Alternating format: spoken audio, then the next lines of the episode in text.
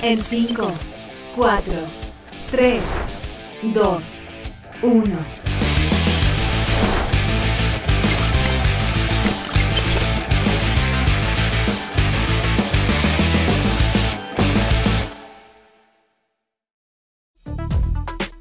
Muy, pero muy buenos días.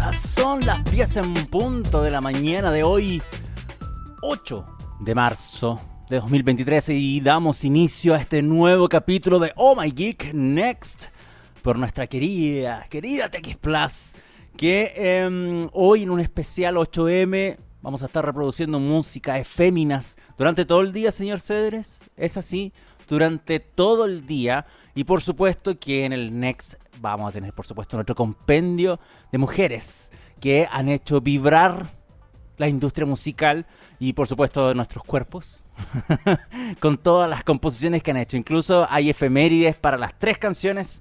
Eh, no sé si efemérides, son información en realidad relacionada con cada artista. La última que me prometió era una efeméride, efectivamente, pero las otras dos vamos a estar comentando lo por qué son emblemáticas estas chicas que vamos a estar em, reproduciendo en la pauta musical para este día de 8 de marzo de 2023.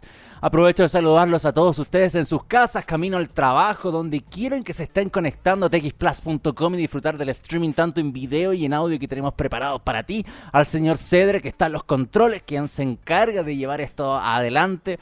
Y em, a todos los de TX, por supuesto, que están ahí. Creo que están todos en la oficina porque escuché mucho ruido. Y eso es raro. Eso es raro, ¿no? ¿No hay nadie? Ah, entonces eh, eh, hay ruido de más. Usted está poniendo play a algo, como ruido ambiente, para que la gente crea que hay gente trabajando ahí en la radio. Bueno, se, puede, se puede de una u otra forma simular alguna experiencia parecida de lo que está ocurriendo. Ya, en el capítulo del día de hoy vamos a estar hablando de TikTok, porque tiene un escenario complejo con la posibilidad de real. Posibilidad real que lo bloqueen en Estados Unidos. Y esto lo vamos a analizar bien porque em, mucha gente dice, ok, el Senado de Estados Unidos está planeando esto, que se vaya, que se bloquee, pero mm, ¿de dónde sale esta información? ¿Quién manda esto? ¿Por qué se le ocurre bloquear una aplicación móvil? Entonces, eso es lo que vamos a, discutir, porque incluso el CEO de TikTok está citado a hablar con el Senado de Estados Unidos, y ese va a ser un momento muy importante, pero que hasta el día de hoy no ha ocurrido, y faltan días todavía para que pase eso. Así que Em, va a ser, creo, ese momento muy interesante de, ver para el escenario del posible bloqueo de TikTok en Estados Unidos y que por hacerlo Estados Unidos eventualmente podría chorrearle al resto. Bueno, eso es lo que vamos a ver en un ratito más.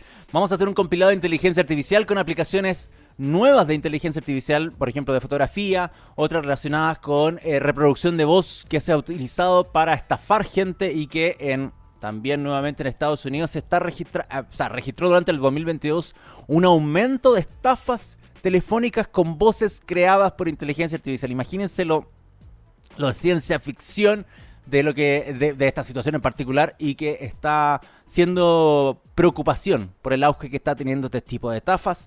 Además de otra aplicación que lo que hace es leer un PDF y después tú le preguntas qué cosas importantes son. por ejemplo, prácticamente podría decir, lee este libro por mí y cuéntame de qué se trata y la inteligencia artificial te va a relatar.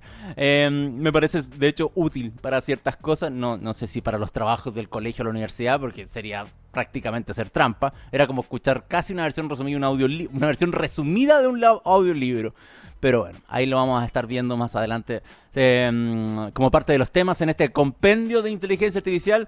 Y em, continuando, que también es parte de inteligencia artificial, pero quiero hablar de una entrevista que dio Satya Nadella, el CEO de eh, Microsoft, para el Financial Times, donde habla de la posibilidad de incorporar lo que está pasando hoy en día con inteligencias artificiales como la de ChatGPT, pero en asistente de voz. Algo que hemos hablado hace mucho tiempo, porque evidentemente alguien dijo, ¿y qué pasa si la Alexa, al, Google Assistant o al Siri se le pone ChatGPT? Era obvio que iba a pasar y, y es casi obvia una evolución hacia allá para hacer al asistente de voz realmente inteligente, porque hasta el día de hoy, por cómo funcionan, Em, la verdad es que siguen siendo un poco, no tontos, pero sí em, funcionan en base a comandos. Y eso es el gran problema. Algo que ha planteado Google, algo que ha planteado Apple, algo que, ha planteado incluso internamente funcionarios de distintas compañías donde han buscado la posibilidad de, de, de hacer a los asistentes de voz un sistema conversacional natural. No que yo tenga que darle un comando y, o sea, un, un, un walk word para que despierten, te presten atención y después tú le tiras un comando simplemente y esta eh, plataforma a la larga ejecuta lo que tú le pediste. Entonces con inteligencia artificial como la ChatGPT podría ser generar una, una, conversación natural, pero obviamente hay hartos desafíos por medio y eso también lo que vamos a echar un, una miradita en base a esta entrevista que les digo que dio Satya Nadella en el Financial Times y menciona justamente esto y otras cositas que vamos a desglosar. Y si es que hay tiempo para el final, porque lo dudo mucho, dejé un tema que ni siquiera lo voy a mencionar porque probablemente eh, no lo saltemos y no lo alcancemos a hacer. Bueno, eh, 10.5 de la mañana. También les recuerdo que ustedes nos pueden seguir en redes sociales, arroba TX en Instagram, Facebook, Twitter, YouTube. Un YouTube que prontamente va a tener nuevo contenido, el de TX. Así que es una muy buena oportunidad para recordar esto antes de. No voy a adelantar nada porque no es mi trabajo estar sapeando ni spoileando las cosas que va a hacer la radio. Pero yo sé que van a preparar nuevo contenido y eh, es una muy buena oportunidad para que ustedes se suscriban al canal de TX y lo puedan seguir porque se vienen, se vienen cositas. Me carga esa frase, pero viene, cae bien en este momento. Se vienen cositas. Así que eh, TX Plus en YouTube. Y en el caso de Oh My Geek, por supuesto, ustedes saben que es Oh My Geek en Twitter y Oh My Geek Net en el resto de las plataformas. Y cualquier cosita que quieran leer de noticia, actualidad o eh, entrar directamente a nuestros otros links, entren a ohmygeek.net. Ya, señor Cedre, vámonos al tema que nos convoca hoy, o sea, como número uno en realidad, no, no todo el programa, que es el actual escenario de bloqueo a TikTok. Porque sí, existe la verdadera posibilidad que la plataforma china, de la red social china, termine siendo bloqueado. ¿Qué ha pasado en todo este tiempo? Porque estas últimas semanas, eh, yo me atrevería a decir las últimas tres semanas. Me atrevería a decir las últimas tres semanas, pero ya fuertemente desde la semana pasada a esta ha sido eh, harto revuelo, sobre todo en Estados Unidos, considerando que eh, Estados Unidos ya puso una fecha de 30 días para que los funcionarios del gobierno eliminen, erradiquen TikTok desde sus dispositivos móviles. Es como cuando, si yo, por ejemplo, eh, si usted, TX, a nosotros nos diera celulares con plan, cosa que no va a pasar jamás, pero estoy poniendo un caso hipotético, nos da un celular con plan para todo y el señor Gabriel Sala dice, ¿sabe qué? Estoy preocupado de la seguridad de, de TX, así que ninguno de ustedes puede tener TikTok en, nuestra, en nuestro celular. Y está prohibido, incluso podría ser por software, porque a, eh, Estados Unidos, en el caso, o lo en realidad Estados Unidos, sobre todo por la cercanía que tienes con la empresa, tiene obviamente versiones específicas de sistemas operativos con protección extra para sus dispositivos móviles. O sea, claramente, si hay un iPhone, si hay un, dispositivo Google, hay trabajo con cada compañía para eh, hacer más fuerte la seguridad dentro de estos dispositivos y claramente la, erradicación de TikTok no significa que ya usuario elimina la aplicación y listo. No, no, no, acaba de haber un baneo completamente de estos dispositivos gubernamentales que no van a permitir el utilizar TikTok, tan simplemente como eso. Cosa que también ocurrió en la Unión Europea. Por si no están ustedes al tanto, la Unión Europea también, a todos los países que son parte de la Unión Europea, también también no tienen autorización para utilizar esta aplicación, cuestión que también ha ocurrido en otros países que también se están sumando a las recomendaciones, no a una prohibición como tal, sino a una recomendación de decir, saben que no utilicen eh, esta aplicación porque tenemos obviamente las mismas preocupaciones que están tratando de plantear en Estados Unidos. Les voy a decir eh, un poquito más en detalle que, cuál es el panorama actual, porque existe una posibilidad real que TikTok sea bloqueado, pero completamente, ya no solamente para funcionarios gubernamentales, sino completamente para todos en el país. Y esto eh, se va, yo diría, a escribir o a definir durante este mes completo. Y si bien no hay un roadmap, no hay fecha, no hay detalles así, por, por qué yo estoy tirando marzo para que esto se pueda definir, pero sí sabemos algunas cositas cositas que indican, eh, primero que nada, la posibilidad que eh, Shou Si-yu, que es el presidente, ojalá lo haya dicho bien, o si no sería Shou Si-xiu, probablemente se llama así, el presidente ejecutivo de TikTok, o sea, el CEO de TikTok, va a ir al Congreso estadounidense el 23 de marzo. El 23 de marzo. Entonces, para mí, por lo menos en todo este mes, o hasta el 23 de marzo, no van a bloquear la aplicación si es que invitaron al CEO a hablar frente al Congreso a fin de mes. Entonces, de partida, em, podemos esperar mucho en esa conversación que va a tener y que, como ha pasado con otros CEO de otras compañías, ¿se acuerdan cuando fue Tim Cook, Mark Zuckerberg, eh, Satya? Creo que fue Satya Nadella y el, em, no me acuerdo quién más participó en una también eh, conferencia con el Congreso y todos tenían que responder en tiempo real y en vivo, ir a televisado por C-SPAM en, Estados Unidos. Probablemente pase algo similar. Como el tema de, eh, de interés público, probablemente esta citación al CEO de TikTok sea eh, esta presentación frente al Congreso y, serie de preguntas, por supuesto, que le hacen ahí los, honorables estadounidenses, um, sea transmitida y vamos a estar al tanto de las preocupaciones que tenga eh, el país frente a dichos, por ejemplo, em, sobre el director, por ejemplo, de la, la, de la Agencia de Seguridad Nacional de Estados Unidos, que es Paul Nakasone, que él ya expuso en el Congreso el ayer. Específicamente ayer fue. Sí, ayer. Preocupación por la recopilación de datos y el potencial que tiene la aplicación de videos TikTok. Y, em, y que, más allá que uno puede decir TikTok es de una empresa que se llama ByteDance, acá Paul Nakasone, que es el director, vuelvo a repetir, el director de la Agencia de Seguridad Nacional, que es parte del Ministerio de Defensa, dice que es de propiedad china. Así de simple. O sea, es una aplicación que puede tener una figura comercial a través de un nombre que es ByteDance, pero eh, se le atribuye directamente al gobierno chino por parte de la Agencia de Seguridad Nacional de Estados Unidos. O sea, básicamente Estados Unidos dice que TikTok es China. Es una, o sea, es una aplicación china porque viene de, una empresa china, pero es del gobierno chino. Entonces, pese a todos los esfuerzos que TikTok supuestamente dice que hace para mantener eh, las aguas separadas en cuanto a trato de datos con los usuarios estadounidenses versus los chinos, porque dice que, o sea, TikTok lleva tiempo mencionando que los, los datos de Estados Unidos se trabajan en servidores de Estados Unidos y se quedan en Estados Unidos. Pero para, para el gobierno local no creen eso y pese a esos esfuerzos dicen que igual la información termina siendo eh, visada y, recibida por el gobierno chino para eh, múltiples propósitos. Uno de esos, por ejemplo, es la capacidad de eh, influir proactivamente en los usuarios a través del algoritmo, mostrando cierto tipo de mensajes, mostrando cierto tipo de cosas, que es cuestión, ojo, ¿ah? esto es lo que más me da risa, porque si es por eso, metamos en el mismo saco a todo Facebook, a todo Instagram, a todas las aplicaciones que utilizan el algoritmo para potenciar mensajes. O sea, veamos Cambridge Analytica. Señoras y señores, eso pasó hace un par de años solamente en Facebook en Estados Unidos con influencia de otro país que directamente puede ir a otro país a hacer ese manejo de información. O sea, pasa. Y claramente cada, cada plataforma, y no necesariamente China, gringa, chilena, lo que sea, tiene la capacidad obviamente de modificar su algoritmo para poder llevarlo a, a mencionar cada mensaje. Ahora, eso por un lado, lo otro es que claramente acá hay un interés político. Lo mismo pasó con Huawei a la larga. O sea, lo que pasó con Huawei, de cómo mostremos a China una forma de bloquear a un gran potencial, a una gran empresa, a una gran empresa que tenga influencia en mi país, te voy a, limitar ese acceso. Lo que pasaba con Huawei en su momento va a pasar ahora con TikTok. Buscan, porque eh, hay un registro ya de que la aplicación en Estados Unidos es ocupada por más de 100 millones de estadounidenses. 100 millones de estadounidenses ocupan TikTok. Entonces, esa yo creo que va por ahí la gran eh, preocupación. O sea, claramente de decir, China puede tener una agenda de influir proactivamente en los usuarios, en estos más de 100 millones de usuarios con propaganda china.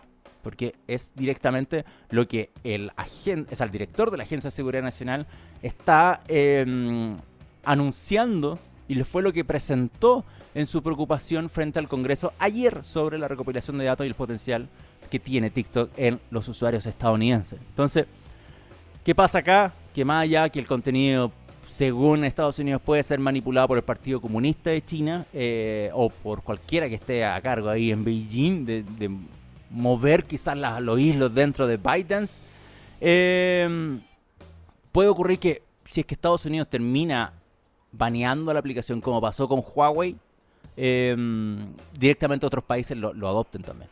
O sea, si la, la Unión Europea ya lo vio por el tema gubernamental, podrían buscar también un pretexto para hacer esto y llevarlo un poquito más allá. Eh, y simplemente decir, ok, no, no se accede a la aplicación. Y, tampoco no es que sea algo tan complejo de ejecutar como para prohibir el acceso. O sea, China, sin ir más lejos, China, ¿cuánto? Un festival de aplicaciones de Occidente no existen en China simplemente. Y para poder utilizarlas necesitas hacer un bypasseo a través de una VPN o lo que sea para poder acceder a esto. O sea, en China no hay Facebook, no hay Instagram, no hay... Entonces, si vemos el nivel de bloqueo de aplicaciones o de servicios en China de Occidente, es un listado gigante, es histórico que lleva años. Ahora Estados Unidos a la larga le está devolviendo la mano. Y lo que me da mucha risa es lo que directamente dice China respecto a esta situación. O sea, como que Estados Unidos es como un país, y aquí, aquí sí que ya no les puedo prestar ropa para nada a los chinos, porque ellos, como les digo, años bloqueando aplicaciones y dicen así como, no, es que acá Estados Unidos es un país que tiene miedo y que, mm, y que básicamente es un país que, que mal considera que es un riesgo para su seguridad y que eh, rompe todos los esquemas de negocio que podríamos que podría hacerse un, servicio de nuestro país en otras fronteras, bla, bla, bla, puros puro pretextos locos. Y es lo mismo que ellos hacen. Entonces, eh, yo no puedo, simplemente no puedo ver un escenario donde China tenga algo que decir, más allá de como no, la verdad es que nosotros no, no espiamos esto, estas son las pruebas. Nosotros no tenemos interés de utilizar a esta empresa que, claro, puede estar bajo nuestro alero, pero eh, para que funcione en Estados Unidos, claro, estamos cumpliendo con esto, esto, esto. Eso me parece lo correcto. Pero realmente decir así como Estados Unidos, un país que vive de una inseguridad. Sí, viven de una inseguridad, claramente. Están constantemente como medio ah, viendo qué, qué, qué ocurre, por qué nos observan tanto, cualquier cosa así. Eh, es raro. Ahora sí, TikTok y es algo que ha mencionado ya eh, en distintas ocasiones, eh, dice que directamente nunca le han consultado de ellos. Nunca les han preguntado por estas situaciones y, los bloqueos que han existido por parte de eh, dispositivos gubernamentales fue algo que simplemente adoptaron em, los países, en el caso de la Unión Europea, en el caso de Estados Unidos, pero es, raro. Miren, aquí encontré una, una cuña que es la que estaba buscando mientras mencionaba. Mao Ning, que es portavoz del Ministerio de Exteriores chino, asegurado que Washington debe dejar de reprimir a las compañías extranjeras. ¡Ah! no, puede ser tan hipócrita. Es increíble lo hipócrita que es China en ese tipo de declaraciones. No existe ninguna aplicación popular en China eh, de Occidente. Simplemente porque hacen eso. Reprimen a las compañías extranjeras y privilegian a las locales. O sea, ¿cuántas veces? Hay un chiste ya como medio histórico también de, mm, por ejemplo, tú eres una empresa de Occidente y en China te copian y tú quieres ir a juicio por copyright en China y va a llegar un juez y el juez te va a decir, ya, ¿de dónde usted? De Chile. ¿Y usted de dónde? De China. China gana. no hay más vuelta. China gana. Así de simple. Y acá lo que dice Mao Ning, portavoz del Ministerio de Exteriores chino, es eh, hay que ser bien patú. Hay que ser muy, muy patú. Así que esa frase yo no me las compro por ni un lado y lo encuentro realmente rasca. Lo que sí encuentro que debiese pasar realmente es, uno, este 23 de marzo, sí o sí, está citado el presidente ejecutivo de TikTok a, responder preguntas frente al Congreso estadounidense. Vuelvo a repetir, el 23 de marzo, Shou Shu, y él debería aclarar varias cosas y ahí mismo los congresistas tener la información que Paul Nakasone, director de la Agencia de Seguridad de Estados Unidos, expresó ayer martes en su preocupación múltiples preocupaciones. De hecho, dijo, TikTok me preocupa por varias razones. Tienen que explicar todas sus preocupaciones de por qué está llegando a este punto eh, de evaluar a TikTok como una amenaza para la seguridad de todos los estadounidenses todos los estadounidenses. Uno, por supuesto, por lo que les mencioné, de eh, influir proactivamente el usuario. Y lo otro es por la llegada que está teniendo en los más jóvenes principalmente. O sea, 100 millones de usuarios estadounidenses es una cifra alta y em, yo lo veo así como el por varias razones, la número uno, política. Claramente doblarle la mano, como pasó con Huawei, a un gigante chino que está teniendo mucha influencia en Occidente, tan simple como eso. Pero mm, las cosas no pueden darse así gratuitamente. O sea, las cosas simplemente no pueden darse de forma tan gratuita y tiene que pasar. O sea, lo, del 23 de marzo creo que va a ser, eh, de toda esta discusión, un punto de inflexión donde el CEO de TikTok tiene que hablar, mostrar sus cosas, defender lo que para él le parece justo y expresar qué, han sido los esfuerzos de ellos como empresa para que Estados Unidos deje de pensar eso, que se lleva la información, sabiendo que actualmente TikTok funciona con servidores estadounidenses en Estados Unidos.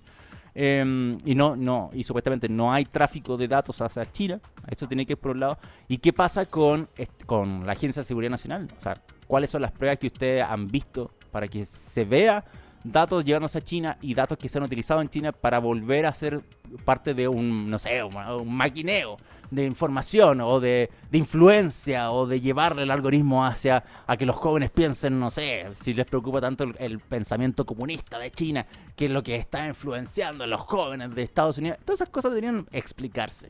Porque me parece muy gratuito acusar gente porque sí y meternos a los usuarios a la larga. No lo digo por TikTok necesariamente, sino lo veo porque esto abre a que todas las aplicaciones después van a estar baneando para allá para acá porque no me gusta. No tiene que ver con red social. Imagínate, por ejemplo, un e-commerce potente que le vaya bien. El día de mañana, por ejemplo, eh, acuérdense que AliExpress eh, cayó en la, eh, salió de la lista de favoritos de China cuando su CEO, eh, Jack Ma, se fue en contra de China y dijo así como, oye, yo no, me quiero que me líen con China porque a mí me va bien en Occidente, me va súper bien en Occidente. Y yo no quiero que me pase esto, como que esto pasó hace tiempo ya. Y, China le hizo la cruz inmediatamente por esta situación. Entonces, o estás con China o no estás con China de partida. Y en los que están con China, ahí van a llegar los otros a decir, no, no, no, ustedes están con China. Entonces a mí me preocupa esto y bla, bla, bla. Y va a pasar con un millón de aplicaciones. Ahora le toca a TikTok porque son más de 100 millones de usuarios en Estados Unidos. Y que claramente con una influencia muy poderosa a nivel mundial. Y como Estados Unidos también se cree la policía del mundo, hay otro tema. Eh, bueno, lo del CEO para el 23 de marzo. Ah, y esta era la otra data que me parecía importante. Uh, espérenme un poco, que lo tenía por acá por información. Porque no solamente Estados Unidos supuestamente está elaborando pruebas pruebas contra TikTok, sino también hay otro conglomerado de países y de eh, universidades que están trabajando para poder llevar una, mm, una, investigación que buscaría perjudicar a TikTok y que claramente no, no, cumple con lo que está prometiendo, lo que está diciendo respecto al trato de datos en, en Occidente y que claramente se estaría llevando toda esta información hacia de vuelta a China. Ah, no puedo encontrar ese dato. ¿Dónde, dónde lo metí? ¿Dónde, ¿Dónde lo dejé? Bueno, en algún momento me voy a acordar después y lo voy a, a exponer porque esto, esto es bueno, a la larga es bueno que no solamente se quede con, con Estados Unidos, versus TikTok y que el resto diga, ah, sí, Estados Unidos lo hace, yo también quiero bloquear. Entonces no, no me hace mucho sentido esa parte, pero sí me gusta mucho que el resto de otras entidades, pueden ser privadas o públicas, de otros países también analicen la influencia que tiene TikTok y es que efectivamente existe una prueba de que la información o que, o que no cumpla lo que diga. O sea, si TikTok, por ejemplo, dice en Estados Unidos la, la, la información eh, se queda en Estados Unidos y, yo no tengo nada que ver con China en este sentido y, queremos funcionar fuera del mercado y pasa todo lo contrario, ahí están las pruebas. Y eso, eso es lo que se necesita. un verdadero observatorio de, cómo están las aplicaciones siendo, más allá del negocio de ellos. Más allá del negocio y que. Porque si no, insisto, meteríamos en el saco nuevamente a todas las demás aplicaciones por trato de datos. Nos, los meteríamos a todas. Y eso es algo que también me parece bien hipócrita por parte de, las defensas nacionales de cada. No, no encontré el dato. Mientras estaba hablando, no, sé, no sé dónde lo copié y lo pegué. Porque estaba leyendo un detalle, pero... No, no, no, no. Lo perdí simplemente. Ya, señor Cedres. Perdí mi información. porque quería leerla no sé dónde está. No sé dónde la metí. Pero bueno.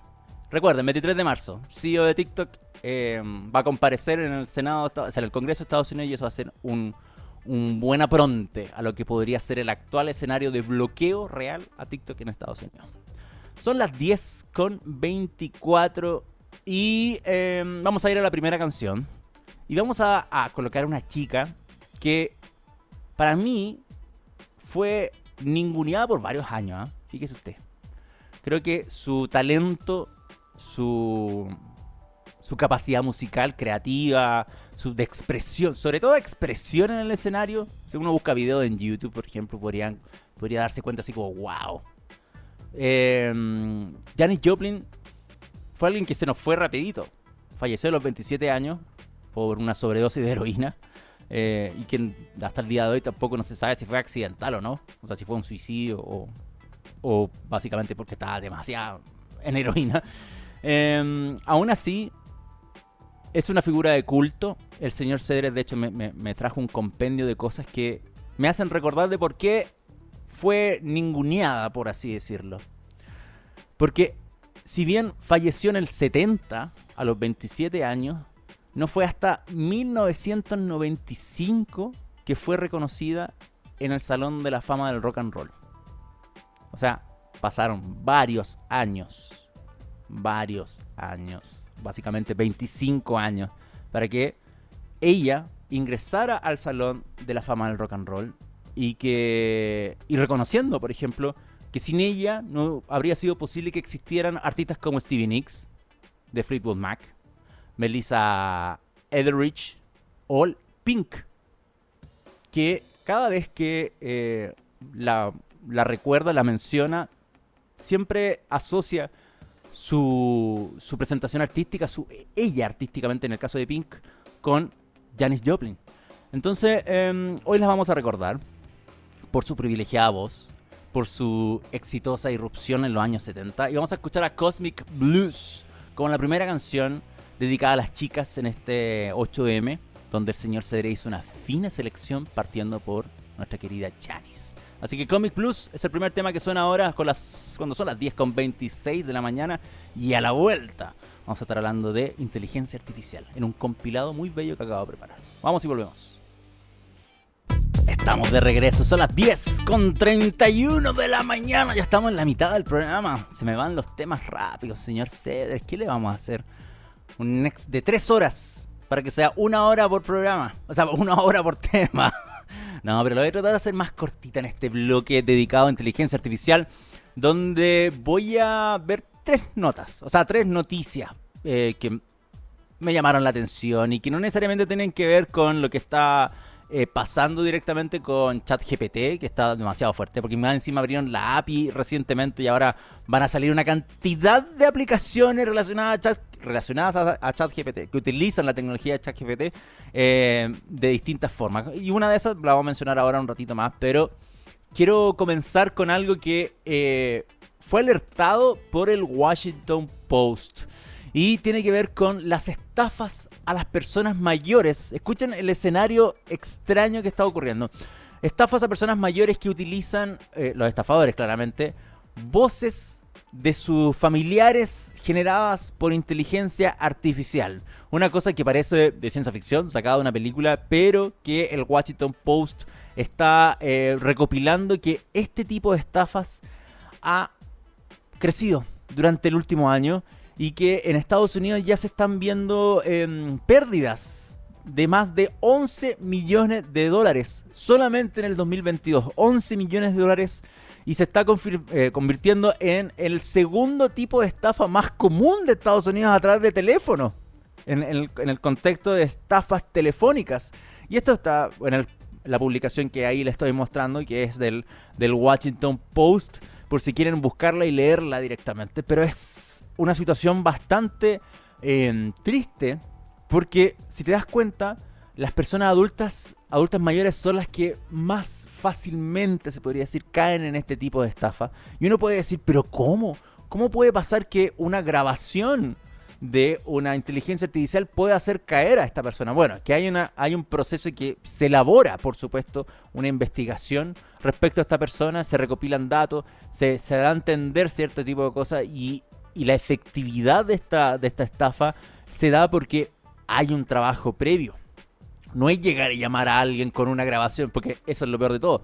Son grabaciones que se le ponen a esta persona, a este familiar adulto mayor y que caen con este eh, voz generada por un, eh, por una inteligencia artificial. Entonces, por ejemplo, eh, lo que se sacaba y lo que se, se, sacan limpio dentro de esta publicación del Washington Post es que, por ejemplo, con una grabación de 30 segundos de un familiar cercano, por ejemplo, yo podría ya sintetizar la voz de una persona porque ya, ya ocurrió. Incluso hace un par de capítulos, hace un par de meses, ya les mostré una aplicación de Microsoft que hablaba de la posibilidad de generar voces, escuchando una y generando otra prácticamente idéntica a la que estaba eh, capturando. Entonces, son desarrollos que ya existen, que no, no lo veamos tan de ciencia ficción en el sentido de que es posible, por ejemplo, si alguien escuchara este capítulo del Next o cualquier otro, puede agarrar mi voz perfectamente y generar un clon mío y hablar directamente.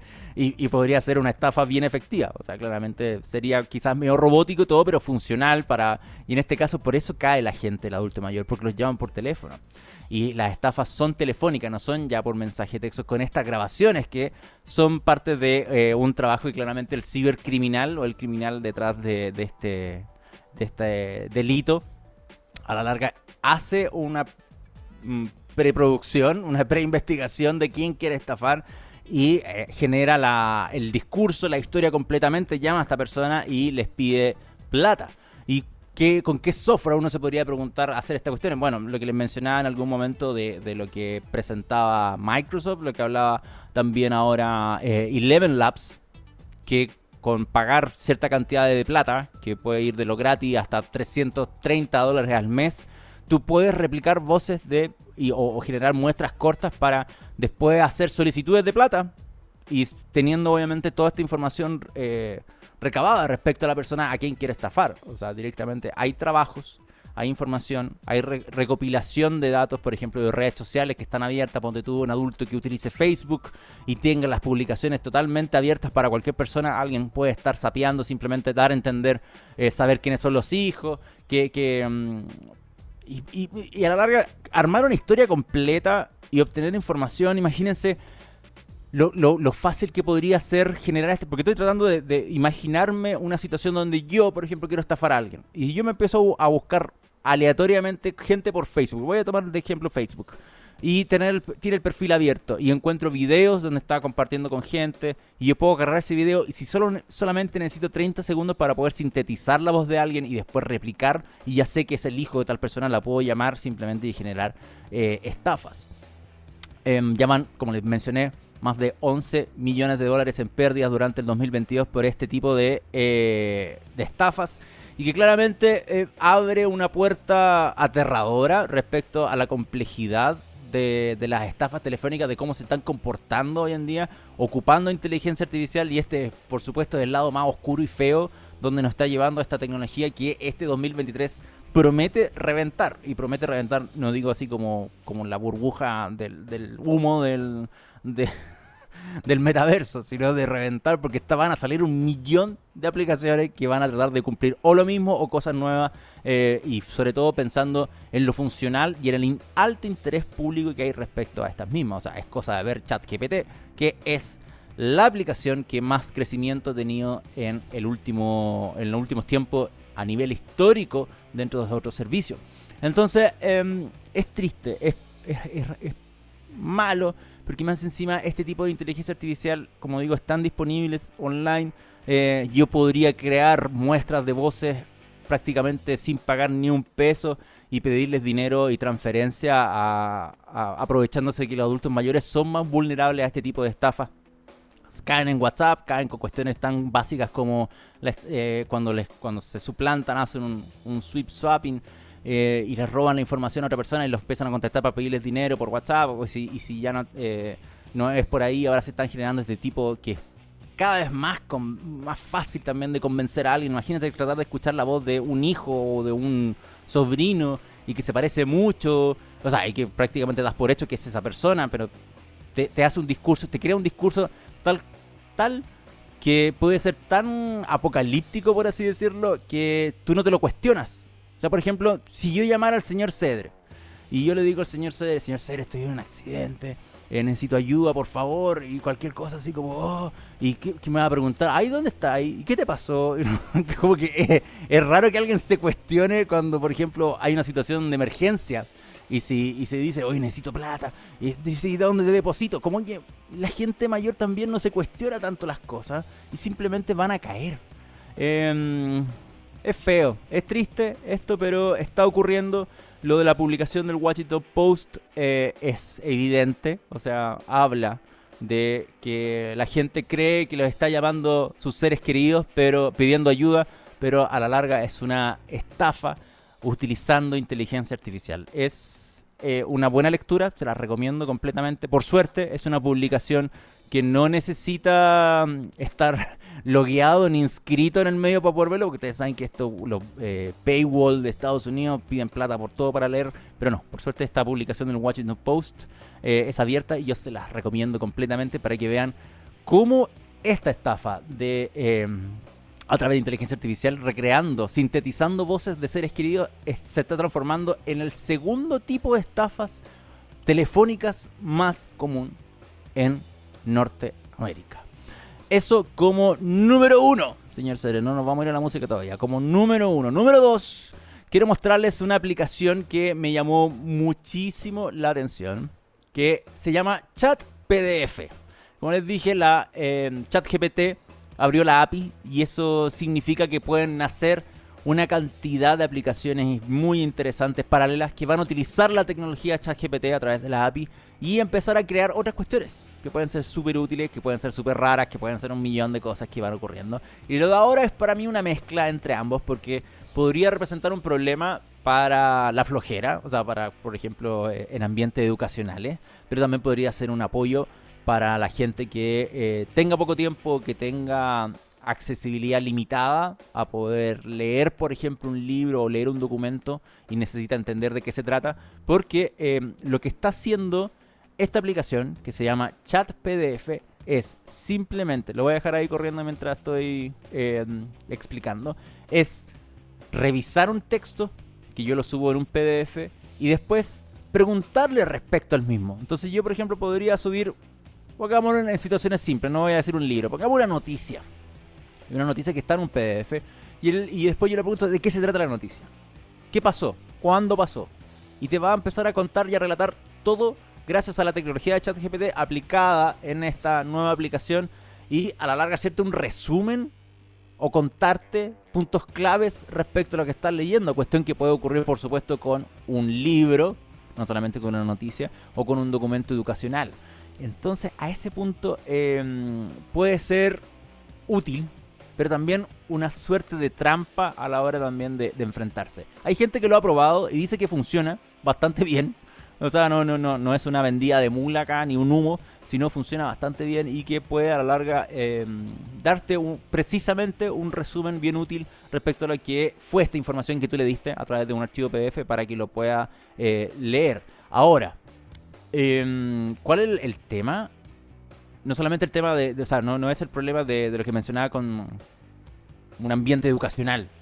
¿Qué pasa con documentos legales? ¿Qué pasa con otro tipo de documentos de información sensible? Y que probablemente a alguien se le va a ocurrir meter en este tipo de plataforma. ¿Dónde se almacenan? ¿Qué pasa con esa información? Estoy entregando datos de, evidentemente información sensible que quizás no debiese estar online o repartida por cualquier parte, sino en ambientes privados, cerrados. Eh, por ejemplo, documentos legales no solamente por de un contrato, ponte tú, sino también eh, una investigación. Acá se abre una arista nueva de lo que puede pasar con las nuevas aplicaciones que te permiten tú dar el contenido para alimentar a la, inteligencia artificial. O sea, no que se alimente de lo que esté en Internet, no, como el, el, Bing Chat, donde yo hago una búsqueda y busca lo que hay en Internet públicamente, simplemente te da respuesta en base a eso, de forma imperfecta, todo lo que quiera uno, perfecto. O sea, eh, no hay nada que discutir ahí. Pero acá, acá es directamente información que tú le das para que te haga un resumen. Entonces, por ahí, por ahí podría em, ser un poco peligrosón, pero aún así no deja de ser eh, interesante de ver como un sistema que es capaz de hacer lo que promete. O sea, directamente em, un sharing PDF. Como aquí mismo lo explican en su web, de hecho lo voy a agrandar un poco más para que se alcance a leer mejor.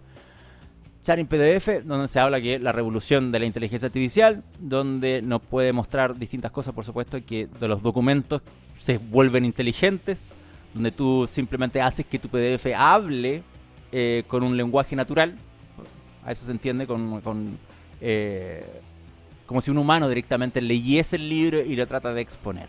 Entonces, claro, no me parece mal. Por ejemplo, dice eh, funciona perfecto con extracto de PDF, o sea, de PDF largos, por ejemplo, manuales, contratos legales, libros, papers de investigación. Entonces me parece súper bien. Lo único que pone como en, en disclaimer que no funciona con fotos. O sea, si hay un PDF con una foto que tenga texto, no va a ser capaz de leerlo. Tiene que ser el texto natural. Es cuando uno abre un PDF y puede seleccionar el texto, eso es texto dentro del PDF, no una foto dentro del PDF. Así que esa es la única eh, el único pero. En el caso, por ejemplo, de los contratos, no sé si alguna vez ha sacado una foto del contrato oh, y lo hace PDF, eso no funcionaría acá. Tendría que ser algo que está transcrito en un PDF para que lo pueda leer. Aún así, es una herramienta interesantísima que eh, está disponible. yo creo que podrían probarla simplemente. A todo esto es chatpdf.com, así de simple, chatpdf.com. Pruébenlo con algunos... Eh, con algunos archivos. Ahora está limitado a 120 páginas porque hay una alta demanda, pero también se puede acceder por una clave para que eh, puedas tener más, más capacidad. Pero ¿quién? 120 páginas igual me parece harto. Lo voy a probar con algo más sencillito, a ver qué, qué, resultados positivos puedo obtener de este. Eso con chat PDF y finalmente esta, esta aplicación, que también está basada en inteligencia artificial, me llama tremendamente la atención. Lo que ustedes están viendo atrás es una web que se llama deepagency.com. O sea, como la agencia profunda, se podría decir, en base al deepfake. ¿Por qué? Lo que hace esta aplicación online es crear fotografías tuyas. Tú le das tu rostro. Tuyas, pero con cuerpo y estilo de una fotografía de profesional como un estudio, como un ambiente, como una naturaleza, pone tú en un campo, pone tu cabeza en otras personas. Entonces lo que promete a la larga es que tú subas tus imágenes y te entrega un resultado profesional. O sea, eso ese es el tipo de fotos que te va a entregar. Acá este video, menos mal, no lo había visto. este video muestra perfectamente cómo trabaja seleccionando un catálogo de modelos Modelos me refiero no de modelos de lenguaje de programación, modelos literales fotográficos donde tú dices, yo soy una chica, me parezco más a esto, vamos, genera este esta imagen porque te genera el cuerpo, simplemente. Esa es la diferencia. ¿No? Te crea un cuerpo en base a tu cara y tú haces la selección de cosas, por ejemplo, no, no haya, ni siquiera me había fijado en este detalle, pero uno selecciona la cámara, el tipo de lente, la apertura, la velocidad de, disparo, la iluminación, el tiempo de donde estás generando esta fotografía, por ejemplo, desde noche, de día, y entonces tú eliges todo esto y ahí como puedes ver, ahí está el, hace una representación de la pose donde está esta persona y a la larga te genera un resultado con las opciones que te puede entregar en base a tu rostro.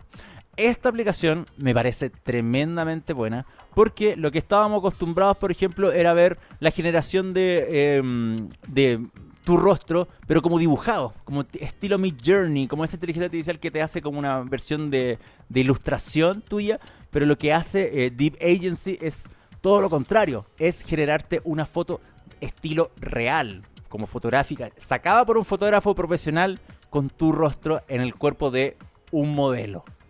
Es extraño, sí, y es caro, porque cuesta platita esta cosa.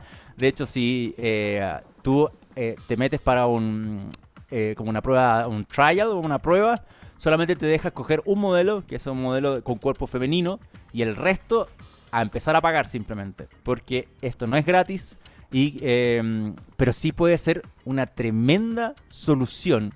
Y acá no quiero que, que llueven los fotógrafos odiando para ciertas piezas publicitarias. Yo creo que podría ser perfecto para ciertas piezas publicitarias, simplemente donde necesitas a alguien y tú rellenas con la cara de una persona y un ambiente, un cuerpo, todo generado por la inteligencia artificial. Es extraño, y de hecho, parte de, mm, de, la, de, lo que presenta Deep Agency es claramente lo que les mencioné, un virtual twin, como les llaman ellos. Sube tu foto y yo te creo en otro cuerpo, pero también contrata gente que no existe. contrata a tus modelos hechos por inteligencia artificial, 100% generados. O sea, imagínate, no tienes que pagarle al modelo, al fotógrafo, al estudio, nada créate un modelo de tu producto 100% eh, online. Wow. Así que ya sabemos cuáles van a ser los próximos rostros de TX Plus. Probablemente todos basados en inteligencia artificial y nadie de carne y hueso. Bueno, eso quería mostrarles hasta ahora. Son las 10.49, señor Cedre. ¿Cómo se nos va la vida? Em, ¿Qué vamos a hacer? Vamos a ir a la música. Y eh, a la vuelta voy a dejar el tema de, lo que la entrevista de Sati Nadella para la próxima semana. Me parece que ese tema merece hablarlo más. Así que voy a mostrar mi, backup. Que es una ordinaria, pero es divertido. Así que lo vamos a dejar eso para el final. Vamos a escuchar ahora a Patti Smith, que es otra de las artistas que el señor Cedre escogió para esta jornada musical de Féminas de 8DM en, eh, en todo el día de TX. Todo el día vamos a estar escuchando a, chicas este día miércoles, pero las escogidas para mí fueron Janis Joplin y Patti Smith. Y em, definitivamente, tal como lo dice el texto que me, que me envió mi querido ser, el papel de las mujeres en el rock no sería igual sin Patti Smith, que por suerte aún está con nosotros en vida. Tiene como 80 Patti Smith, ya más o menos, ¿no? No sé cuántos años tendrá Patti Smith. 76 años. Anda cerca. 76 años. Que por suerte ya en vida ha sido celebrada, ha sido reconocida, a diferencia de lo que mencionaba con Janis Joplin, que pasaron años antes que realmente tuviese una, eh, un reconocimiento. Por caso contrario, hacía con Patti Smith. Y em, es buenísimo lo que ella ha representado desde su disco debut en 1975 con Horses hasta lo que eh, fue más adelante con distintos trabajos en aristas eh, artísticas que no solamente tienen que ver con la música, porque es poeta, es pintora, es actriz, es activista, es fotógrafo. Entonces, em, no, no, hay por dónde no verle. No hay por dónde ver a Patti Smith sin asociar al arte, simplemente, más allá de la música. Ahora, por supuesto, nos vamos a enfrentar a una canción de ella, de su creación, y que em, vamos a acelerar como la última, el último tema antes ya de despedirnos definitivamente de este programa. Así que Patti Smith, Gloria. Y a la vuelta el cierre simplemente de este capítulo del Next. Ahí pasaba la madrina del punk, Patti Smith con Gloria.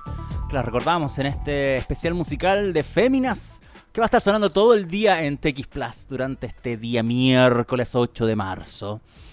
Bueno, son 4 para las 11 de la mañana Tenía noticias, por supuesto, que me quedaran en el tintero. Van a quedar una, al menos una, para la próxima semana que me interesa mucho. Que es el tema de los asistentes de voz y cómo podrían resucitar. Porque para mí es un terreno que está un poco muerto, en cierta forma. Eh, y no solamente por, por la capacidad técnica que puedan tener o que han presentado durante casi una década completa. Em, sino más bien porque hemos visto los despidos de distintas empresas eh, la de Amazon, la de Google, que han afectado directamente a este tipo de áreas y que ponen en jaque decir qué va a pasar. ¿Se va a salir un nuevo Alexa, un nuevo Echo o un nuevo Google Assistant? Ahí están las cosas dando vueltas. Pero bueno, eh, lo que podría representar ChatGPT para ellos podría funcionar como una resurrección, un impulso, una versión 2.0 de lo que prometen ser la asistente de voz. Y hay una mm, entrevista, voy a mencionarlo rápidamente para dejarlo como la próxima semana de, chat, de, de de Satya Nadella, eh, CEO de Microsoft con el Financial Times, que habla de eh, justamente esto y que para él, incluyendo a Cortana, que es de Microsoft, eran todos más tontos que una piedra. Yo no sé si decir que eran tontos, pero eran limitados simplemente por cómo funcionaba en base a comando. Y lo que puede pasar ahora podría ser una apertura de mente incluso para este tipo de, de productos. Nos vamos a encontrar en una semana más. Les recuerdo que ahora vienen eh, una hora completita, de 11 a 12, con dos programas que son estrenos en nuestra radio y que llevan recién una semana. ¿Cierto? Porque comenzaron la semana pasada. Este es el segundo capítulo para Circuito Argentina, que comienza ahora a las 11 de la mañana. Y Seguridad Cero, que comienza a las 11.30. Así que la próxima hora está muy ligada también a temas que hablamos acá. o sea, no los mismos temas, pero sí al contexto tecnológico y de novedades eh, de amplio espectro de tecnología que hablamos acá en el Next en los dos programas. Así que totalmente invitados a que sigan conectados con nosotros, que sigan disfrutando de TX, tanto en las señales en video como en audio que están presentes en txplus.com y también nos visites en, en además de nuestras redes sociales para que estés informado de lo último de tecnología, cultura pop, geek y mucho más. Gabriel Cedres en los controles, me aprovecho de despedir de usted. Gracias por esta bella jornada eh, de día miércoles y nos encontramos en 7 días más a las 10 de la mañana. Un abrazo grande, que tengan un lindo día.